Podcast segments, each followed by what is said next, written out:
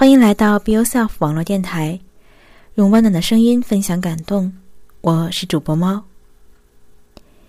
本期的小访谈节目为大家介绍的是和猫在同一所大学一起留学的一位中国留学生。他的专业呢和我不太一样，虽然我们都是理科生，但是在我的眼里看来，他的四年大学要比我曾经的四年大学丰富多彩的多。因为他学的这一科，有关营养，有关科学，还和料理有着密不可分的联系。今天就请我们的嘉宾小小苏来介绍一下他的留学经历，还有他所学的专业。嗯，那我们今天请来的这位嘉宾呢，他的名字叫做小小苏，嗯，挺好吃的一个名字。就是越听越好吃。为什么说越听越好吃？因为他的专业和这个吃还有一定的联系。嗯，小小苏呢是从国内的高中毕业就过来了，是吧？专科毕业，专科毕业过来，然后在日本读了语言学校，然后考到了日本，嗯，和我之前的同一所大学。但是他的专业比较有意思，他这个专业的全称叫做营养生命科学。营养生命科学。这个专业是不是为以后成为一个贤妻良母必上的一个一个学科？我倒是感觉，我当时在大一上开始上调理实习的时候，最大感觉是我是奔着以后当厨师去的。就这个专业的好处就是，你将来毕业以后，如果不能嗯从事营养资格师这个工作以外，你还可以当一个厨子。对，行。嗯，先聊一段时间，然后我们请小小苏做一下自我介绍。嗯，行，我是江西人，然后我是一二零一零年来的日本，今年是第六年，然后前一年多是在语言学校，然后准备了一年的考试，上的现在的学校，今年是大四，差不多快熬到头了。差不多的意思就是说还有一段路。对，因为他在今年也参加了。研究生的入学考试，也就是说，在明年开始要进入研究生两年研究生的学习生活。那就请你再简将详细的介绍一下这个专业。这是一个你当时报这个专业的时候，你对它有了解吗？我当时在报的时候，就是我当时一开始最大的目的其实是为了进现在这个专业的一个教授的研究室，因为当时非常喜欢那教授的研究。但是当时等我特别。呃，特别热血的考过来之后，我才发现那个教授在我当年就已经走了。当时非常闹了一个非常大的乌龙事件，然后面试的时候，那教老师也都问了这个事情，然后觉得当时挺尴尬的，但是还是进来了。进来之后，就比我预想的还是有差别的这个专业。我当时想的仅仅只是就学营养，然后考营养师，就当时想法很简单，学了一些专业，然后考试或者什么的。但是进来之后才发现，有实习啊，就是那种偏真正偏理科的东西都还是挺多的。然后，就像按我们教授的说吧，这个专业就是很综合的一个专业。就是你从这个专业出去之后，你不仅要作为一个营养师，而是要作为整个营养团队一个领头人一样的人物，就是你各个方面都要涉及，是这样的一个。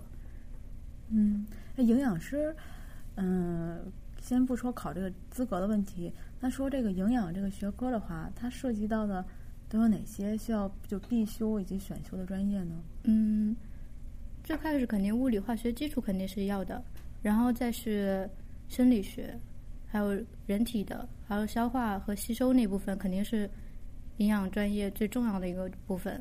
你吃的东西，包括还有食物的特性，就是怎么样才能有营养的吸收，怎么样才能。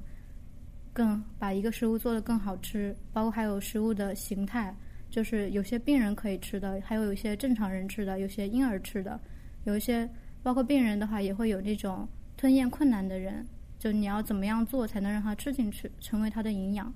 然后在他吸收的时候，有包括那种，就你整个吸收的过程肯定是要知道的，因为有些病人的情况，就是这个在以后那种进入医院之后。做那种配餐的时候还是很重要的。那也就是说，你学了这科以后，不仅要知道，嗯，这个食物也好，食物在做成料理之前，做成是真正我们吃之前，它都具备哪些营养成分？还要知道它进入人体之后，被分解代谢以后，又是在人体中起到什么作用？对，这个是肯定的。那为什么还要学习心理学呢？心理学，因为营养师除了在医院，就是仅仅就算在医院的话，也会有经常和会接受病人来的咨询，就是接对病人进行营养教育的时候，你怎么样让他就是更好的接受你对他的提议或什么的时候，营养就心理学，关于营养这部分的心理学，营养教育的心理学也是非常重要的。其实。那也就是说，如果我在医院，我正式从从从事这个工作，我在医院的话，我不单单是在厨房做饭的。如果按日本的来说，肯定是这样的。我还要到病人和病人有直接的交流，对，是的，要有沟通，对。嗯，也就是说，按每个病人不同的需要，我去给他准备他的这个嗯配餐，是吗？嗯，按我今年在医院实习的经验来说，就是嗯。医院现在有那种团队医疗的那种情况，然后就是你针对每个病人去巡回的时候，他今天的情况或者他上一周的情况是怎么样的？你明天之后或者下一周开始，接下来你的营养计划需不需要改变？什么？肯定每天他经常都是会进行调整的，就包括他就是现在医院都是那种电子系统嘛，就每天医生都对这个病人进行了新的评价之后，评价马上就会送到那个厨房那边。然后营养师进行更改那种，然后就每天的，可以说每天吃的都可以呢，可能是不一样的，形态上也可能是不一样的，就是根据他当天的需要。那就很非常考验这个负责调配的这个人的能力了。对，非常就是确实很容易出错，但是大家都还是挺努力的去尽量做好。也就是说，你们学的基础学科在后来的实践和应用中是必须要必须必须的那种。嗯，对，可以那么说。就算现在学的感觉学的挺多吧，但是真正进到那种呃职场上去的时候，进到医院或者是进到那种保健所的时候，就会觉得自己学的东西是还非常的不足，跟现实应用上。我有时看你的课本，觉得很有意思。那，比方说，我以前看到过你们课本上对每一种蔬菜啊，或者是肉类啊，它的那个卡路里含量啊。包括它呃煎炒烹烹炸以后，每种方法做完之后，它那个卡路里的含量，这个东西都是要背吗？要要要掌握是吗？对，基本上是就是要求是说，在毕业的时候一定要把那种主要的背下来，因为你将来就是有会有人会有那种病人啊，或者是有咨询的人来问你的时候，这个大概多少卡路里的时卡路里的时候，你不可能再去翻书，你必须要马上打给他。就是为了这一个，那你说我们买东西的时候，你要说我想买一个饭团，然后饭团后面会写这个饭团有多少卡路里，当然这个卡路里肯定是根据它里面包裹的所有东西加在一起来算的。嗯，在国内的时候我不太注意这方面，我是来了日本以后才注意，可能是跟那个日本人嗯全民处女座的有关系哈，他每一种都写的很详细，一瓶饮料也要写的很详细，然后那。你觉得这个卡路里在计算的时候，这个数值能精确到它所写的那个数上吗？嗯，感觉现在的情况应该是基本上能准确，因为就是有那种食品成分表，他们是根据食品，有些是根据食品成分表来计算出来的，有些是直接用那种化学手段来分析出来的，科学手段来分析出来的。然后，如果是食品成分表的话，它已经。改定了很多很多年了，每年都在改定，基本上现在是一个很挺准确的数据，可以参考的数据。那你们在计算这个过程中，方说你们每你们有那个实习是吧？叫叫日语叫做给食是吗？对对，给食管理实习吧，还是啥？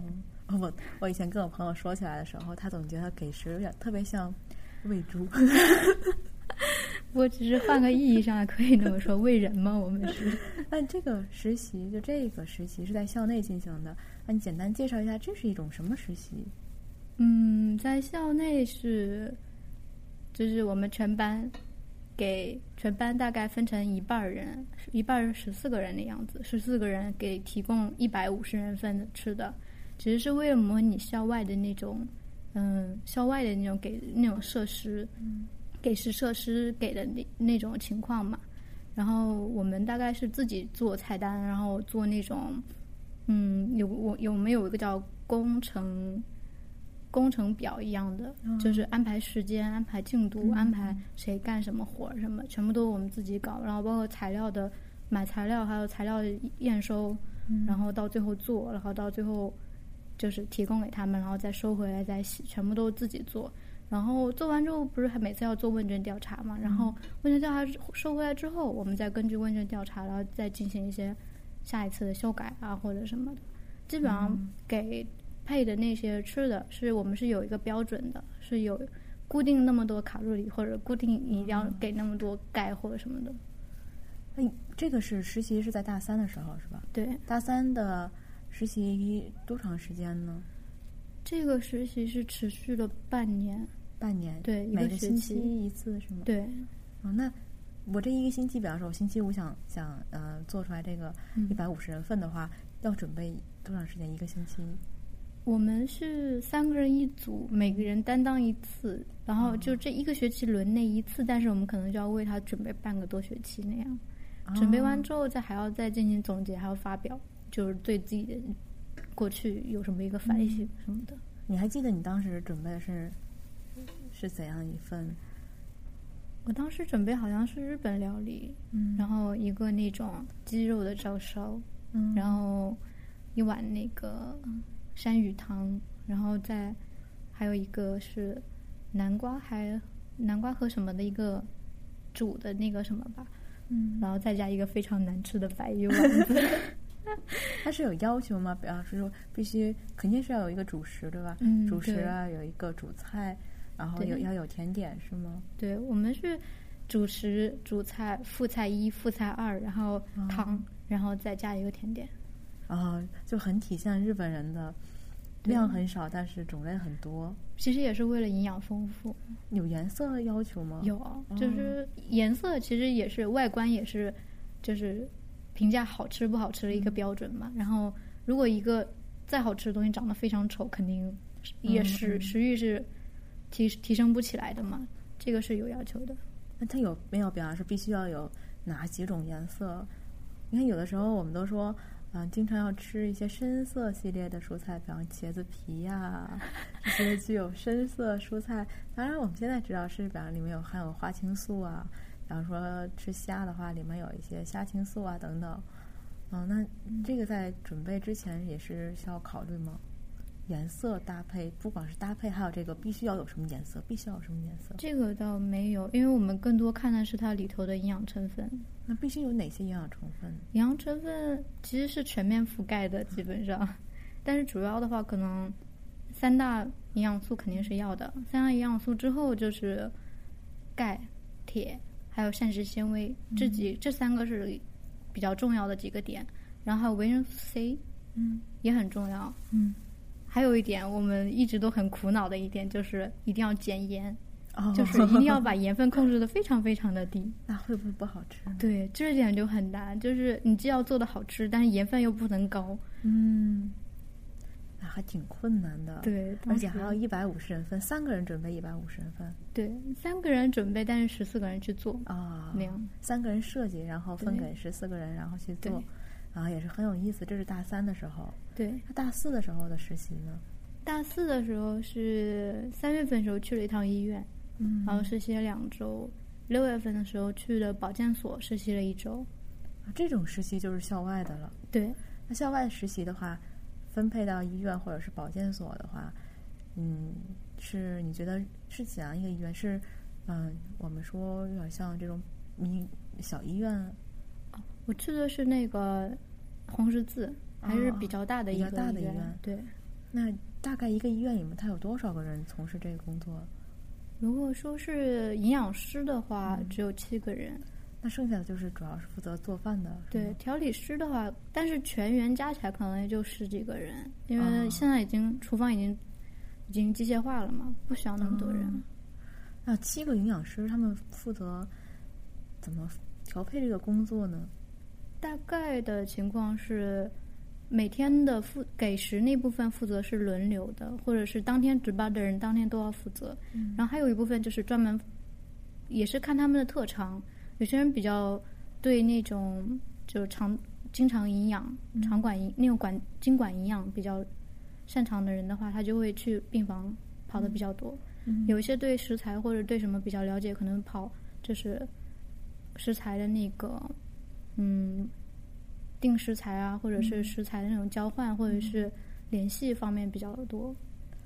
那他的一些食材也是从外面进货进来的，对吧？。对，嗯，他有没有考虑，比方说这个干净啊，什么需要供货方提供什么无农药啊之类的证明啊之类的吗？这个证明肯，因为日本现在基本上都还挺安全的这部分，然后送过来之后会有我们对温度的要求比较高，因为温度尤其是夏天嘛，温度高了之后细菌繁殖会比较快，然后送过来之后会用那种远红外的去测它的那个表面温度，然后或者再测它的内部温度那样，内部温度就是高于多少的话，这个货就不能要了，就会跟他说你给我换或者是退了。哦，就是这一部分要求比较高。有要求就是有一些东西必须要当天消耗，嗯，有有有是吧？有些就是那种新鲜的啊。食材，或者是比较容易变质的，或者是那种像那种就是贝类啊。那种的，就很恐怖那种贝类的。啊，那你觉得日本的这种医疗机构，因为你毕竟在医院也做过两周的实习，嗯，相比和国内的医疗机构相对比的话，你觉得，比方说，不单单在这个给食这方面，在其他的方面有什么觉得不太一样的地方吗？觉得日本的医院团队医疗还是做的挺好的。嗯嗯，我当时去的时候有去参加他们的那个团队医疗的一个巡回的巡诊。嗯巡诊的话，就是医生带着药剂师、带着护士，还有营养师，然后检查技师这些，就是几乎所有的相关的专门职业的人都是都凑到一起去，然后对每一个病人进行单独的一个巡诊。啊对，然后就会觉得，因为日本这边他们是通过巡诊的方式，通过做这种活动的方式去拿补贴的，哦。和国内就不太一样，就是然后因为就是因为这样的一个制度，所以他们医生更愿意的去为病人多设计一些这样的嗯。对他比较好的，或者是个人的一种管理。嗯，这是在医院，对，那保健所是类似吗？保健所的话，就相当于是一个公立机关、国家机关，然后就是它比较多是一个管理职业，嗯管理一些就是有关食品的流通啊，或者是还有就是管理一些底下，因为还有叫保健中心嘛，就是针对像婴幼儿、父母婴保健，然后老年人的保健什么那部分，嗯，然后就归保健所的管。那保健所不是单纯的这种营养管理师，就不再是嗯、计算这些东西，然后去做，去怎么样去做了，是吧？对，这部分已经不做了，啊，这也是营养师的工作吗？属于是的。啊，因为我们大四的时候，我们大四呃大学四年，就是不光要学做饭啊或者营养那部分，包括到后来就是像日本现在国内肯定也是有了营养调查，这个是国家的一种统计嘛，这部分也是营养师来负责的。啊就公这属于是公众营养的范畴吧。嗯，那么四年的这些学习和实习结束以后，就可以去考营养管理师，管理营养师啊管理营养师。嗯，管理营养师和咱国内的什么是类似的？也叫管理营养师吗？觉得国内的好像没有专门没有可以对应的感觉，因为国内现在营养师的考试还不属于是全国统考，嗯属于是那种或者可以说是个别考试还是什么，我具体也不是很清楚，但是等级好像是分了五级的样子。嗯但是因为国内的营养师的报考条件什么的限制都比较低，所以有多少专门性或什么的，我们还现在还不是很肯定。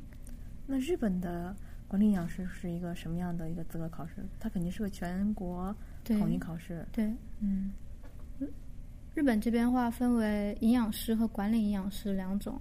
营养师的话就是像我现在是大学本科，本科的话，本科四年出来毕业的时候，只要你全部学分修满，就可以拿营养师的证。嗯然后毕业之后，你只要拿到营养师的证，你还可以继续去考管理营养师。但是如果是专门学校两年制的话，两年制出来，他好像还还不能直接拿营养师的证，需要工作，工作拿到营养师之后，然后再工作多少年去考管理营养师。专门学校的话也是，专门学校好像是可以拿营养师的证，但是管理营养师也需要在工作，需要工作经验。那也就是说，对于比方我是呃学理工科的，那我如果想考这个管理营养师的话，我需要先考营养师。对，但是我又没有他的这个专，比方说哪怕是两年的专科我也没有的话，我需要先去专门学校，嗯，去专门学校也可以通过其他机关去学习吗？这个好像不是很清楚，好像没有这样的，嗯就不，你还是需要去专进行专门的学习的，跨专业的去直接来考，或者经过短期的培训去考是不太可能的。嗯，就考出来的证可能也不是营养师的证，而是对嗯类似于这样的一些证书。对，嗯，那你对日本的管理营养师的这个工作问题有没有了解？这样就职情况啊，以及现在日本来讲，营养师是属于嗯、比较缺少缺少的一个稀缺性的，还是说已经到了一种饱和式的？如果说是饱和，我觉得还不到。但是稀缺的话，怎么说呢？因为现在对营养师的需求还没有特别多的体现，可能也是跟营养师的就是各方面的待遇或者是被重视度都比较低有关系。嗯，也就是同样是国家级的统一考试，药剂师和管理营养师，嗯，感觉待遇和地位还不太一样，是吧？对，不一样。嗯，那你现在是大四，然后也准也已经考考研了，然后考研之后，你的方向选择了哪种哪个方向？我现在选择的是微生物方向。是和你当时进这个大学的时候想去找那个老师是类似的吗？不是，完全不一样。我当时想进的那个老师搞的是神经营养的，营养神经科学叫。啊，营养还有神经科学。对他专门做脑营养部分的，哦，就他好像是日本唯一一个在做营养神经科学这一个名称这个专业的，嗯但是他已经退休了，很可惜。然后我现在进的这个专业，进的这个研究室，是因为我在大二的时候上微生物课的时候，突然间感兴趣，非常。感兴趣起来了。嗯，那它的方向是不是和一般理工科的微生物不太一样呢？对，不是偏向营养方面的，偏向食物方面、消化方面。但是我现在做的其实是病原菌方向，是感染症方向。啊，跟那边还是有差别。但是怎么说呢？因为毕竟是一个食品学部的嗯里头设的一个一个研究室，就是他从能得到营养和食品这边的信息，可能会比其他的学校的微生物专业要来得嗯好一点。啊，我当时也是因为考虑自己还是不想把营养师这个职业这个给扔掉的，嗯，就是想只是想给自己找另一个新的技能，嗯所以我觉得还是挺好的。现在的嗯，那我们都属于这种留学生的话，嗯、尤其是你还在国内读过专科，然后才过来的，那你跟这个同龄人来讲，比方说你班里班里除了你以外还有多少同学？一共全班一共是多少人？全班一共二十八个人，二十八个人，只有你一个留学生吗？。对，只有我一个。那你和其他的二十七个日本同学相处的时候，你有没有觉得他们比你小小很多？我觉得有，就是实实际上是有代沟的，嗯而且再加上生长环境不一样嘛。嗯，对，从我角度来看，你比较具有优势一点，就是你很显小，就是说你和他们是同龄，啊，你估计大家应该都基本能相信。但心理上的话还是有差距。那你有没有觉得他们很幼稚？也不是说觉得幼稚吧，就会觉得还没有长大，嗯，就在看自己看着的时候会觉得是自己的弟弟妹妹的感觉。啊，可能就是因为有这种心理差，我觉得他我把他们当弟弟妹妹，但是他们会把我当成一个同学，然后就会有这种心理差，会有偶尔会有一些矛盾。但是相处来讲，比方说做这些给食料理的实习呀、或者是你们一起去出去实习，或者做其他的一些团体的一些工作的时候，你觉得，嗯、和这种日本人相处的时候，尤其是同学之间的相处的时候，有没有什么困难啊之类的？嗯，怎么说呢？日本人大概都有一个通性，就是非常的较真儿。嗯然后，就算是一个很小的课题，他根本他们可能要反复反复的商量很很多次。嗯这种时候就会觉得，哎按中国人来说，按我来说，我是觉得还是很需要。如果有一个人来做进行一个决断，该多好！浪费了多少时间，会有这种感觉。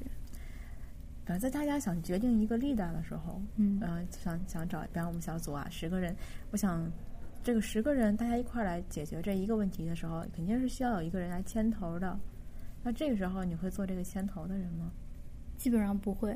嗯，你会把这个主动权让给这个小组其他的同学？我们不是说让或者指定谁，而是根据抽签的方式，根据抽签，或者是最后就剪刀石头布，谁输了谁当那样。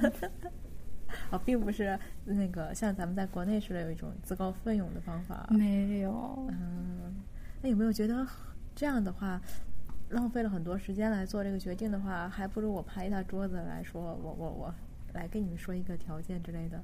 但是怎么说呢？你不经过反复讨论的话，你拍一个桌子说了一个说了一个结论或什么的话，是得不到认同认同的。对，那你觉得他们的合嗯、这种合作性怎么样呢？合作性其实还挺好的，嗯互相之间还是他们协作能力、协作性方面还是很还是比较好，但是就是效率上比较低。有点和那个公司加班到很晚，然后效率比较低类似，是不是？对，嗯，那你跟他们的生活习惯有哪些让你觉得是最嗯让你觉得很难接受的？我举个例子啊，比方说，我以前采访的朋友，你们就说日本这个农民开这个喝酒这个习惯他不能接受，为什么一个星期总要找一天抽一天晚上的时间，一定要喝得很晚，一次会、二次会、三次会这样喝？你觉得在学步生里面，你觉得哪一种？嗯、他们平常这种习惯性的活动是你觉得无法参与到的？其实我觉得都还好。我觉得那么多年，我觉得问题最大的就是感觉他们浪费时间。除了这除了这些之外，觉得都还挺好的，嗯没有什么特别觉得。那你在研究室的时候有没有觉得，嗯，你的前辈什么的，他们年龄比你小，但是，呃，你又比他们进实验室进的晚，对，有没有这种不知道如何就是怎么讲？明明就是他们比你小，但是你还要叫他们前辈，这点倒没有怎么在意，因为觉得毕竟比我多一年的话，肯定学的东西也会比我多。嗯按同就是同样从学部出来的话，肯定学的东西比我多学了一年或者多学了两年。嗯我觉得不是根据年龄来分前辈或者后辈，还是要根据你懂多少东西、你的资历，然后去分，还是比较，这个还是挺能接受的。嗯，你们的营养师这个食品营养部门这个学科也是处于一个留学生比较少的一个学科，在我们这个学校里来讲，对是不是？对那，你有没有被大家当成哎稀有物种？我觉得应该不会吧，因为大家都还不认识我们。这是现在在日本是第六年，对第六年对吧？对，嗯，那你觉得从一开始留学到现在，这六年的过程中，有哪一段时间让你觉得嗯异常的艰辛？就是截止到这六年之内，让你觉得有，比方说我做一些判断的时候，我不知道该怎么样去判断。我觉得对于我来说，艰辛，与其说是艰辛，不如说是最重要的一年的话，应该是我在来这个学校之前的那一年。嗯就当时是，因为毕竟在国内是专科毕业的，专科毕业就很尴尬。你想进大学院又比较困难，嗯想去考学部，你又必须要再重新再念四年。我当时就非常的犹豫，那一年时间，一边在准备，一边还是在准备考试，一边又在犹豫，我到底应不应该去去再花四年时间或者什么的。但是最后还是坚持下来了。嗯，四年比一般的研究生要多了两年，对是不是？对，那然后你还要继续再念两年。对还我刚想问你，还要再读两年研究生的话，家里有没有嗯一些反对的意见啊？觉得本科毕业了以后也可以了。家里其实从我当年做决定要重新再念的时候，当时是有反，就是会有一些反的声音，就会反对的声音。但是当时我还是得到了他们，最后还是得到了他们的支持，对支持。嗯在那个之后，可能家里也会觉得，既然是自己想选择的路的话，你就一直走到底，走到你自己想走到的位置。两年研究生毕业以后，你有想有有过想法吗？比方说是想留在日本就职啊，还是想回国呢？我还是想回国的，嗯就是最后，但是在日本就职攒一些经验，我觉得也挺好的。嗯，这好像一般，我我也是，对对，也是这种感觉。你觉得专业知识，还有你的专业知识，还有你的日语这两个东西，在你这六年里面来讲，哪一个让你觉得学起来最困难？肯定是专业知识。专业知识，对，日语，你觉得学的时候，你现在的日语水平处于一种，比方说写论文或者是交流的话，问题大吗？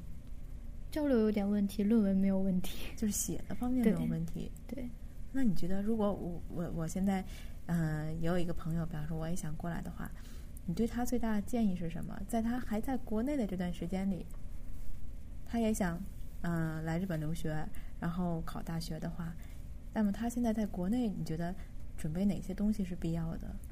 要看他考，他是考本科吗？如果说，如果是本科的话，然后是高中毕业还是重新再念，这个就不一样了。那如果是高中毕业的话，高中毕业，我觉得做好心理准备就好。哪哪方面的心理准备？比如说你高中毕业才十几岁，或者是还年纪比较小的时候嗯到日本来，是一个人过来的，然后在一个异乡，嗯可能刚开始来没有朋友，会比较寂寞。嗯然后你能不能耐得住那个寂寞，就是非常需要一个很强的心理素质才行。嗯，那如果也是在国内读过嗯大学或者是大专，甚至可能是读了一半大学读不下去的，然后想出国再重新换一个专业的来讲，你觉得准备什么？对，我觉得这个我还是挺有经验的，因为我当时不仅换了专业，而且我是文科转的理科，你文科你在国内读的是在国内读的是文科，文科的是什么专业？经济吧还是什么的，我忘了。那还是跟现在差挺远的。，对，差的很多，嗯而且完全没有，实际上是没有基础，因为隔了很多年嘛。我觉得在这种在这种情况下的话，还是最先要的其实是一个目标，还有一个对未来的计划。你不是说你想换专业，换了很简单，换了就换了，或者是怎么样的。但实际上是你换了专业之后，你未来的路怎么走，你要先有一个规划才行。否则你换了之后，你觉得这条路很难走下去，你怎么办？走到一半的时候，难道你退回去吗？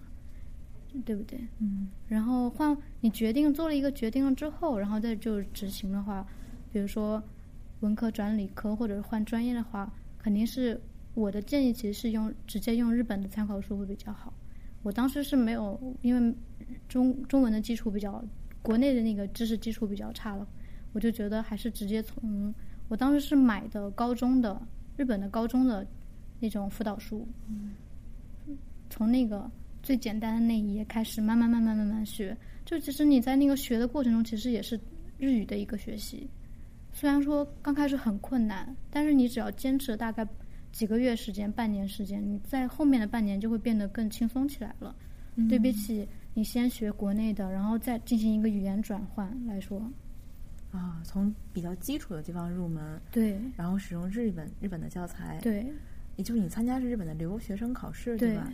能问一下留考成绩吗？当时。我当时是日语好像是三百四十多分，然后数学是数学一百二十多吧，然后剩下的化学和物理加呃化学和生物加起来好像是一百三左右，就是很高的一个分数，也不算很高吧，嗯，但是比起平均成绩来讲要高很多。